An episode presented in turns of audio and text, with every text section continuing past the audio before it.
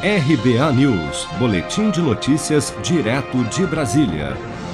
Logo após o presidente Jair Bolsonaro protocolar um pedido de impeachment contra o ministro Alexandre de Moraes do Supremo Tribunal Federal, o presidente do Senado, Rodrigo Pacheco, a quem cabe ou não, segundo a Constituição, acatar o pedido, disse à imprensa na última sexta-feira que não vê fundamentos jurídicos para acolhê-lo mas que dará tratamento normal ao pedido e que o encaminhará à advocacia do Senado para uma avaliação técnica. Vamos ouvir. Esse pedido, assim como outros, será analisado pela presidência do Senado. Eu não antevejo, obviamente, que vou estudar a peça, é meu papel fazer, ouvir a advocacia do Senado. Acho que esse encaminhamento técnico, jurídico, ele precisa ser feito e obedecido, em respeito a todas as iniciativas que existem, ao direito de todo e qualquer brasileiro de pedir.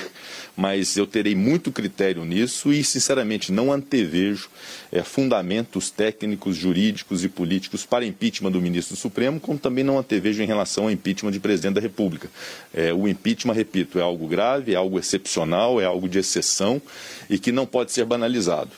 No pedido de impeachment contra Moraes, Bolsonaro alega que o ministro cometeu crime de responsabilidade ao atuar como um verdadeiro censor da liberdade de expressão, ao interditar o debate de ideias e o respeito à diversidade em um inquérito em que ele é ao mesmo tempo investigador, acusador e julgador, o que é ilegal.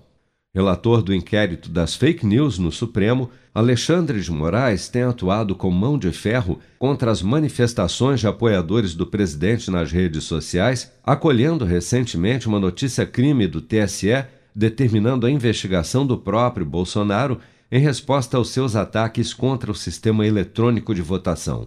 Em nota, o STF repudiou o pedido de impeachment contra Alexandre de Moraes, afirmando que o Estado democrático de direito não tolera que um magistrado seja acusado por suas decisões em inquérito chancelado pelo plenário da Corte e que tais decisões devem ser questionadas nas vias recursais próprias, obedecendo o devido processo legal.